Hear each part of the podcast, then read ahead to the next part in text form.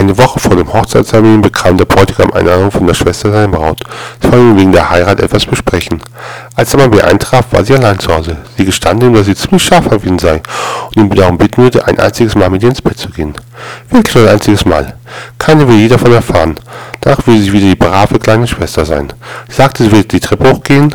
Wenn es ihm so wolle wie sie, soll er einfach in das Schlafzimmer folgen. Oben ankommen, warf sie ihm ihr Höschen entgegen und verschwand im Schlafzimmer. Er sagte kein Wort, verließ das Haus und ging zu seinem Auto. Daraus trat auch einmal sein zukünftiger Schwiegervater auf, umarmte ihn und sagte unter Tränen, wir sind so glücklich, dass du unseren kleinen Test bestanden hast. Wir können uns keinen besseren Mann für unsere Tochter wünschen. Willkommen in der Familie. Die Moral dieser Geschichte, bewahre deine Kondome immer im Auto auf.